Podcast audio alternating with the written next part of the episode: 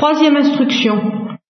Mes chers sœurs, je suppose que vous avez pas besoin d'une explication supplémentaire pour soupçonner, deviner que ce que j'ai appelé la géologie euh, correspond à une expression très vieille, très traditionnelle dans l'Église, la fine pointe de l'âme, le mens, ce qui est d'ailleurs une erreur grammaticale parce que mens est plus féminin en latin. Mais on, je vois pas très bien comment on dirait la mens, n'est-ce pas? Ça marcherait pas très bien. Alors euh, le mens, le sanctuaire euh, inaccessible, sans justement les mystères que nous avons évoqués et euh, dont l'histoire d'hier nous, nous, nous, confirme qu'il est inaccessible sans une grâce de Dieu, euh, de euh, la Sainte Trinité habitant dans nos âmes, du Saint-Esprit, je n'insiste pas dans l'espoir que cela au moins est quasiment solaire pour vous, que c'est bien de cela que j'ai voulu parler. À partir de là, bah, nous pouvons revenir à ce que j'ai dit sur, euh, à ce que Saint Paul nous dit sur euh, ce que c'est que de savoir quelque chose. Celui qui croit savoir quelque chose ne sait même pas de quelle manière il faut savoir. Euh, celui qui aime Dieu est connu de Dieu, et par conséquent, la parole de Dieu le révèle à lui-même. Elle fait, elle éveille, elle dévoile dans un éclair, comme dans l'histoire d'hier, dans une explosion, ou simplement dans une éclosion plus discrète. Elle dévoile l'âme à elle-même, l'âme qui se sent, qui se sait appelée par son nom, et qui du coup découvre qu'elle a un nom, découvre qu'elle est connue de Dieu. Tant que ce mystère ne se produit pas en nous, nous ne savons pas de la manière qu'il faut savoir. Nous ne connaissons pas la parole de Dieu de la manière dont il faut recevoir la parole de Dieu, c'est-à-dire comme une parole qui nous éveille à notre nom, qui nous appelle par notre nom et qui nous apprend immédiatement, euh, quelle que soit la matérialité de la parole, qui nous apprend immédiatement que le bon pasteur euh, nous connaît comme une de ses brebis et que ces brebis dont nous faisons partie le connaissent. Et, et alors, bah, il en résulte par exemple une entrée dans la vie religieuse. Et c'est pour cela que euh, même si vous n'avez pas, ça, n'implique absolument aucune, aucune apparition, aucune parole précise, aucun événement insolite. Ça peut se faire euh, si on a reçu une éducation chrétienne dans l'insaisissable, subtil d'un moment où une décision a été prise en nous, euh, à moins d'un malentendu qui serait une catastrophe, il me paraît pas pensable que cette décision ne vous soit pas apparue à un moment donné comme la réponse à un appel. Alors là, vraiment, je ne comprendrai plus du tout et je dirais, alors là, euh, il faut, il faut voir le cas. C'est très embêtant. Mais si vous avez euh, eu l'impression, la perception, qui n'est pas seulement une vue de foi, là, c'est dans la foi, mais d'avoir été appelé par le bon pasteur, vous avez donc su que le bon pasteur vous appelait par votre nom. Si vous n'avez pas su cela, alors je concevrais les plus grandes inquiétudes sur votre présence dans un monastère. Une fois qu'on l'a perçu, alors il reste à être fidèle. Ah, c'est une toute histoire. Souviens-toi, Israël, fidèle à se souvenir et fidèle à attendre les promesses qui nous sont offertes à ce moment-là, lorsque nous sommes appelés par notre nom. C'est de cette fidélité que je voudrais parler, mais, mais il va falloir nous arrêter avant un peu euh, sur l'histoire du peuple juif, sur l'histoire des apôtres, parce qu'il va falloir que nous découvrions d'abord et en même temps le mystère de l'infidélité. Et en abordant le mystère de l'infidélité, qui est massif dans la Bible, alors là, nous abordons cet ou cette région, cette coloration, cette dimension de la parole de Dieu à laquelle j'ai dit tout de suite au début de nos entretiens que je ne comprenais rien. Là, Dieu joue un jeu qui me dépasse complètement. Je pense qu'il nous dépasse tous, mais j'ai pu avoir l'espoir d'y comprendre quelque chose. Je l'ai bien perdu. Je me suis un petit peu consolé en lisant un texte de Julienne de Norwich qui dit que dans la providence divine, il y a deux aspects. Celui qui concerne les âmes fidèles, justement, et que cet aspect est clair, lumineux, ensoleillé, sans problème, transparent, euh, et que celui-là, nous devons nous, nous en contenter. Et euh, il peut se résumer cet aspect dans la parole que je crois reprend Saint Jean de la Croix, dites au juste que tout est bien. Et il y a incontestablement chez Julienne de Norwich une espèce de euh, folie de confiance, de folie, de, sérénité, que, tout est bien. Tout est bien pour ce que ce symbole dit, n'est-ce pas, que tout tourne au bien de ceux qui aiment Dieu. Quant à l'autre partie, faite des ténèbres, de ceux qui résistent à la grâce de Dieu. Alors Julien de Norwich dit qu'il y a là le qu'il s'agit là que ça relève du conseil privé de Sa Majesté divine et que nous commettons un péché dès que nous essayons seulement euh, de jeter un coup d'œil là-dessus. J'ai certainement commis ce péché au nom de mes devoirs de théologien et d'apôtre, mais c'était un alibi. Ce péché était en moi, depuis mon enfance, j'ai voulu comprendre le mystère du mal et j'en suis revenu en miettes, après y avoir perdu la foi. Euh, ce péché, euh, je, suis obligé de vous inviter à ne pas le commettre, euh, en tout cas pas autant que je l'ai commis, et donc à en effet reconnaître qu'il s'agit du conseil privé dont nous n'avons pas besoin de connaître la clé pour être fidèles. Et c'est tout ce que nous avons à savoir. Il va cependant falloir nous mettre en face, non pas de la permission divine au sujet du péché, qui est là le point indiscret dont nous ne devons pas nous occuper, mais des effets concrets, déroutants, effarants, de cette permission est d'abord telle qu'elle se révèle à propos du peuple juif. Euh, je voudrais euh, pour ça évoquer encore une parabole, celle du semeur, la parabole du semeur jette la graine dans la terre, et vous savez ce que l'évangile en dit. Et ce que, si on rapproche ça de ce que je vous ai dit hier, ça veut dire qu'il faut que avant que la graine, que le semeur, le semeur sortit pour semer sa semence.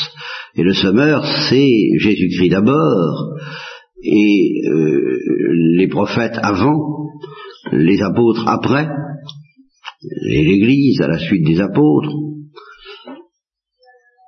Ils sèment la parole de Dieu, mais il faut avant que cette parole de Dieu ne pénètre clairement dans l'âme, et peut-être par le moyen des anges, comme pour cette personne que j'ai évoquée hier, il faut que la terre, au fond, soit déjà habitée secrètement au niveau de la géologie, et la terre c'est ça, c'est la géologie de notre âme, c'est la géologie de notre être, il faut que la parole de Dieu ait déjà labouré cette terre de façon à ce que ce soit une bonne terre et que, aimant Dieu, Dieu la connaisse comme sa brebis. Alors c'est une bonne terre. Sinon, eh bien sinon il se passe des choses assez effarantes, je vous le répète. Mais si oui, si oui, qu'est-ce que la parole de Dieu, euh, si ce n'est justement, et alors là je vais prononcer un mot que je n'ai pas encore prononcé, enfin qui lui est bien traditionnel aussi et évangélique, si ce n'est l'épiphanie de l'âme à elle-même, en tant qu'elle est enfant de Dieu. Justement, la parole de Dieu a ce pouvoir de provoquer le mystère de l'épiphanie en tant que ce mystère se distingue du mystère de Noël. Le mystère de Noël euh, pourrait définir toute l'histoire de cette petite fille jusqu'à son âge de 15 ans. Euh, Dieu était là, comme le dit Jacob à propos de ce caillou, et je ne le savais pas. Dieu était au fond de son cœur, et elle aimait Dieu, et elle le cherchait comme l'épouse du cantique, sans savoir même qu'il y avait Dieu, puisque toute sa géographie lui disait il n'y a pas de Dieu, son entourage, son psychisme par conséquent, euh, ses péchés eux-mêmes, toute cette euh, agressivité, toute cette haine dont elle paraissait capable à l'égard des autres, lui disait il n'y a rien, le démon le lui disait aussi très sérieusement, il n'y a rien, et au milieu de ce monde en ténébré, euh, ce microcosme de son âme qui était à la figure du monde entier, les peuples qui vivent à l'ombre de la mort, eh bien, à l'intérieur de ce monde au plus profond et bien caché, dans cette géologie dont j'ai parlé, Noël était descendu.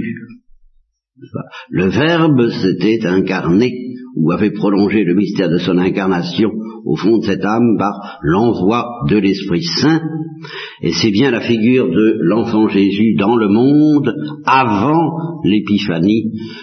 Tout est, le Sauveur est là, tout est déjà sauvé, mais le monde ne le sait pas.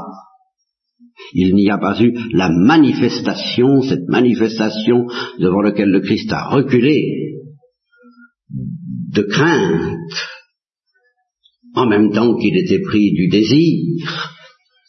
Je dois être baptisé d'un baptême, et combien je désire que ce baptême m'arrive dessus, je dois être baigné dans un bain de sang, et combien je désire ce bain, ce baptême, mais en même temps combien j'en ai peur, Père, que dirais-je, éloigne de moi cette heure, mais c'est pour cette heure que je suis venu dans le monde. L'épiphanie, c'est quelque chose d'extrêmement redoutable pour les raisons que justement nous allons voir. Et le Christ a, reculé devant ça, mais c'est aussi quelque chose de magnifique. Et les orthodoxes, qui sont fascinés par la gloire de Dieu, sont beaucoup plus fascinés par l'épiphanie que par Noël, et ils ont remplacé, et pour eux, il n'y a qu'une seule fête de Noël, c'est l'épiphanie. C'est ça pour eux Noël. Nous distinguons à juste titre, je le crois, nous, latins, Noël, c'est-à-dire la présence enfouie au niveau géologique de l'épiphanie qui est l'explosion ou l'éclosion de l'âme à elle-même. La, la, géologie, Noël, c'est la terre, c'est la bonne terre. L'épiphanie, c'est l'arbre et les fruits que porte cette bonne terre soit d'une manière progressive et douce, soit d'une manière explosive, c'est le dévoilement de l'âme à elle-même comme habité de Dieu, comme enfant de Dieu, comme aimé de Dieu et comme aimant Dieu. Dieu était là dans mon cœur et je ne le savais pas. Voilà ce que cette euh, jeune fille a découvert à 15 ans à la grotte de Lourdes. Elle a tout compris, mais elle a tout compris. Les anges y ont été peut-être pour quelque chose, je ne sais vraiment pas comment elle a fait pour connaître le mystère de la rédemption, alors que la veille encore, elle se réjouissait que cet agitateur ait été crucifié et qu'on s'en soit débarrassé de cette façon-là. Je ne sais pas ce qu'il a fallu comme charisme, mais ce que je sais, c'est qu'il a surtout fallu que sa propre âme lui devienne évidente. Comme sauvé par le sang du Sauveur, et comme aimé par le bon pasteur, et comme enfant du Père éternel, et comme appelé à la vie éternelle. C'est ça l'épiphanie, et c'est ça en même temps la parole de Dieu. C'est donc à la fois l'épiphanie de Dieu et l'épiphanie de l'âme quand elle est enfant de Dieu. Alors ce que nous apprend l'histoire du peuple d'Israël, c'est qu'il peut arriver.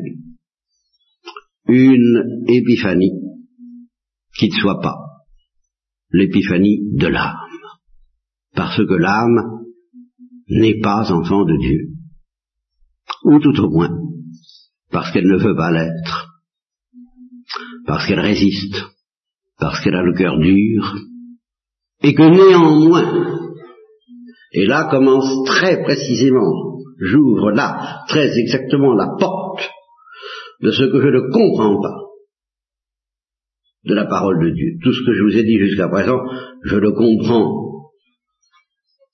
dans l'obscurité de la foi et dans la misère euh, euh, de ma pauvre tête, à l'aide, je, je l'espère, précisément de la lumière divine, de la lumière de Dieu donnée à l'Église, mais là, à l'aide de cette même lumière, je ne comprends plus.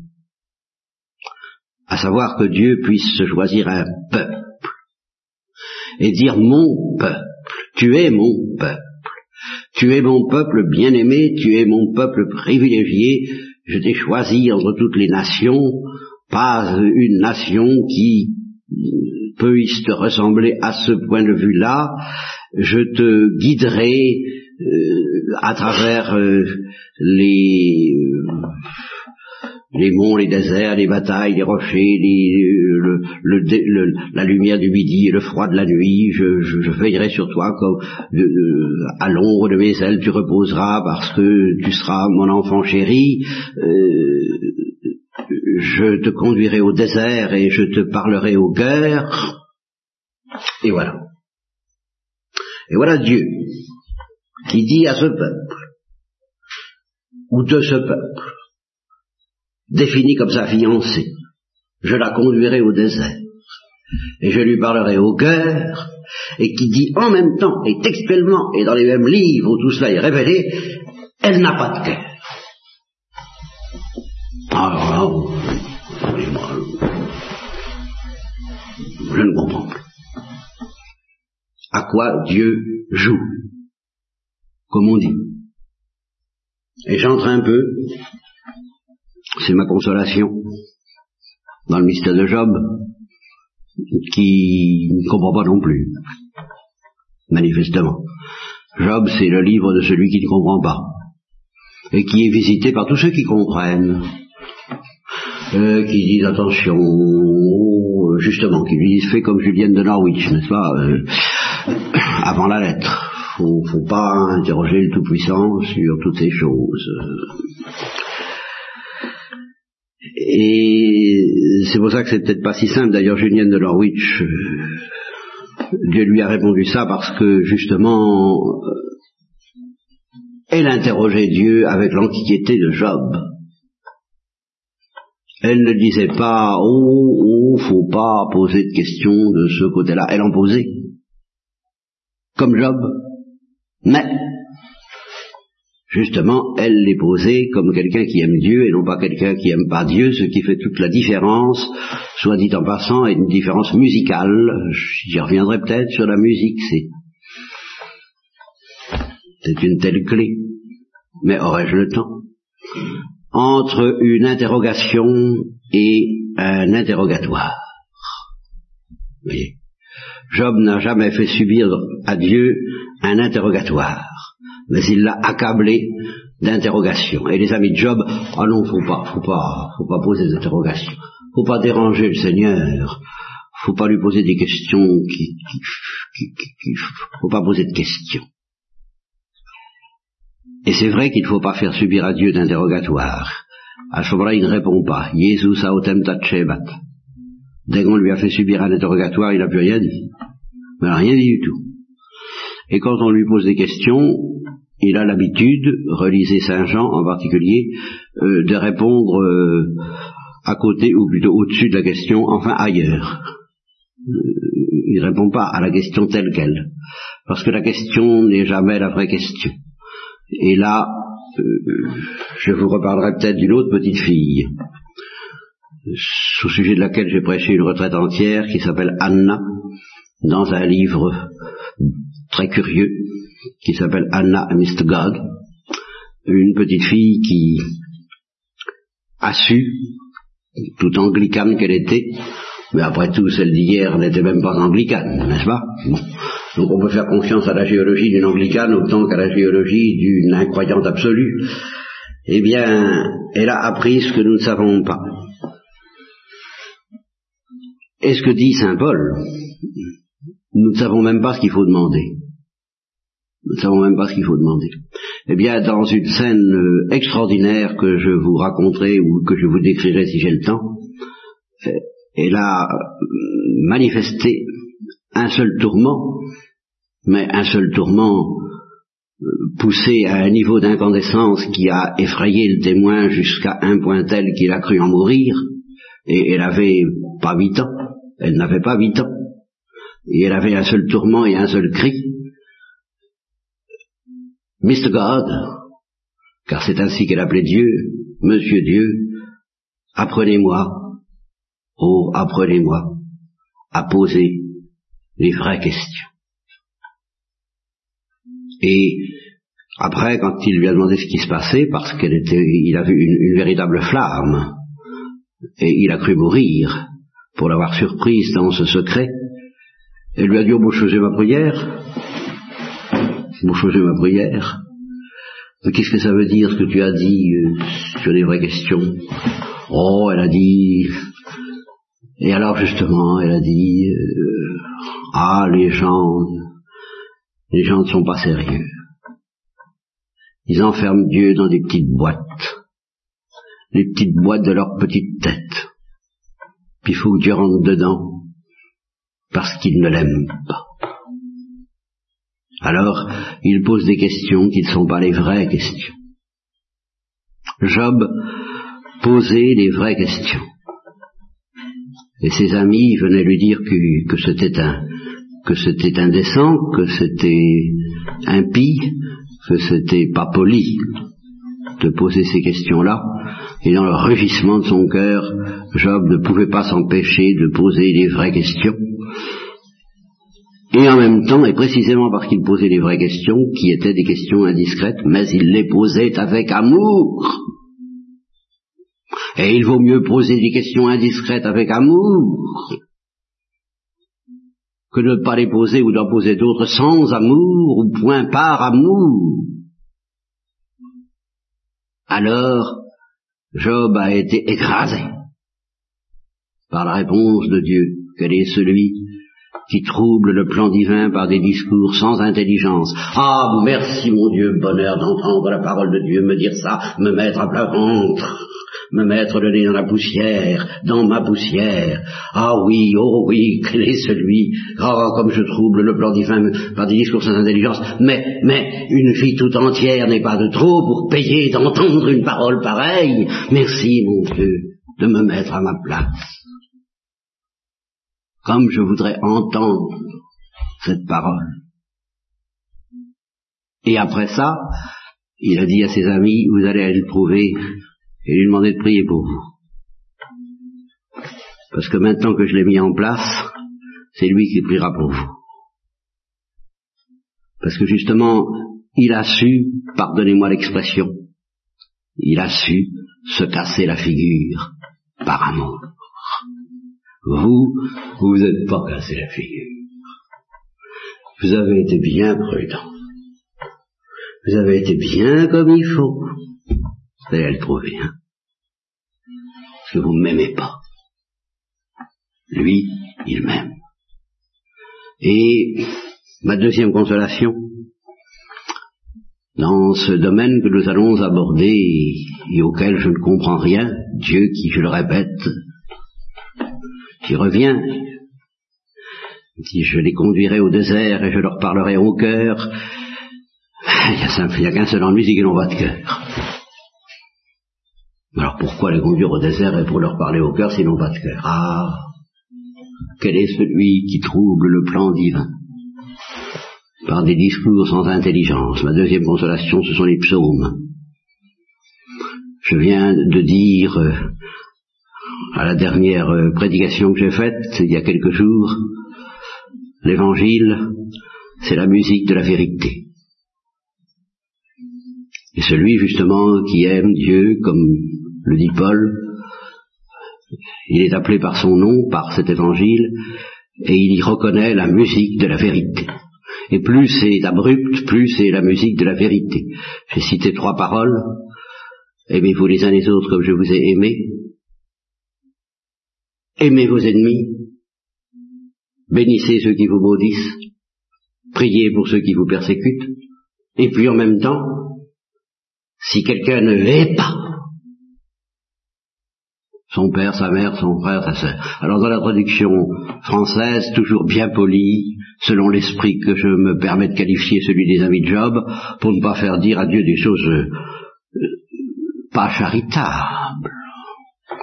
Alors on met si quelqu'un ne me préfère pas. Je suis allé voir le grec. Pour une fois, j'ai fait l'exégète, c'est pas mon genre, mais enfin quand même, quand je sens que la musique n'y est plus, J'y vais voir d'un peu plus près, c'est le verbe miseo, ça veut dire haïr, détester. Alors quoi? Ça y est ou ça y est pas?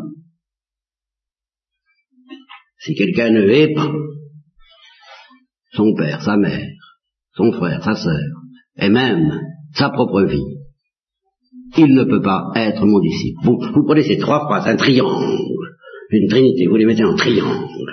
Hein Aimez vos ennemis. Si quelqu'un ne hait pas, aimez-vous les uns les autres comme je vous ai aimé. Et puis vous vous, vous, vous, vous laissez écarteler à trois chevaux par ça. Hein eh bien vous entendez la musique de la vérité. Et vous ne savez absolument pas comment ça s'arrange. Mais c'est ça qui est magnifique. Il faut surtout sentir, là vous êtes prêt à poser les vraies questions, à condition justement de ne pas demander une petite explication qui va arranger les affaires à l'aide de Ah, ça veut dire si quelqu'un ne préfère pas. Non Il n'y a pas d'explication. C'est imbuvable. Mais c'est la musique de la vérité. La musique de la vérité. Eh bien, en même temps, et dans, dans la, dans la, dans la foulée, j'ai dit euh, Saint Paul, c'est pas, c'est pas de la musique, c'est du théâtre. Il empoigne les Galates, il dit dites donc, vous, ça va pas la tête? Galates insensés Oui, c'est une empoignade méchante. Euh, méchante, mais mais d'une méchanceté amoureuse, d'une méchanceté d'amour. C'est vraiment Carmen. si tu ne m'aimes pas, je t'aime, mais si je t'aime, prends garde à toi. Voilà, ça c'est Saint Paul, avec les avec les Corinthiens. Ah, pourquoi vous avez fini Bon, ce n'est plus de la musique. Et j'ai dit l'évangile, c'est pas de la poésie, hein. C'est pas de la poésie. C'est très rigoureux. C'est de la musique. C'est la musique de la vérité. C'est pas la musique de l'amour. Le cantique des cantiques, c'est la musique de l'amour. Mais l'évangile, c'est la musique de la vérité. Et alors, c'est pour en revenir à notre sujet, les psaumes que vous chantez toujours et qui sont ma consolation, c'est la musique de la détresse. C'est la musique des vraies questions. Pourquoi dors-tu? Oh mon Dieu, où es-tu? Oh mon Dieu. Alors il y a des chants d'action de grâce, mais ce sont toujours des chants d'action de grâce de quelqu'un qui a été, qui est ou qui menace de retourner dans la détresse. Nous avons été sauvés. C'est si, si. Euh, ah, je ne le retrouve pas. Enfin, à, moins cinq, euh, nous étions engloutis par les eaux de la mort. Si, si le Seigneur n'avait pas été là, euh, les eaux de la mort nous engloutissaient. Forcitane euh, peut-être bien, c'était, c'était, c'était tout juste. Si, les eaux de la mort n'étaient pas là pour nous engloutir, nous sommes des rescapés, nous sommes des, des, des, des, nous sommes dans la détresse. Une détresse sauvée, mais la détresse. Ma troisième consolation, je terminerai là-dessus ce matin, parce que je n'ai pas envie de m'étendre tout de suite. Peut-être nous y reviendrons. Mon troisième secours, ma troisième consolation, c'est-à-dire mon troisième réconfort, la troisième force, la troisième force, comme on l'a dit en un temps politique, oui, la troisième force, qui me permet d'affronter, de supporter, euh, cette contradiction invraisemblable de Dieu qui veut parler au cœur de gens qui n'ont pas de cœur, c'est la Sainte Vierge de toute espérance. Et alors je vous fais ma proclamation, ma profession de foi. Ma profession de foi de, j'allais de ce soir, parce qu'il se fait tard, Seigneur reste parmi nous, voilà ce que je sens. Donnez-moi l'évangile, musique de la vérité. Donnez-moi les psaumes, musique de la détresse. Donnez-moi toute la Bible, Donnez-moi la parole de Dieu, donnez-moi la bonne géologie, donnez-moi la bonne terre, donnez-moi l'Église, donnez-moi les sacrements, donnez-moi Jésus-Christ, donnez-moi Jésus-Christ. Donnez-moi le Saint-Esprit même peut-être, là j'ai une petite hésitation, mais je suis tenté d'aller jusque-là. Si je n'ai pas la Sainte Vierge, je désespère du suicide de Judas. Tout de suite. Mais il y a la Sainte Vierge. Alors, nous allons pouvoir, ensemble, aborder cette folie d'un Dieu qui conduit au désert pour parler à leur cœur et à leur géologie des âmes dont il dit lui-même qu'il ne leur a pas donné de cœur.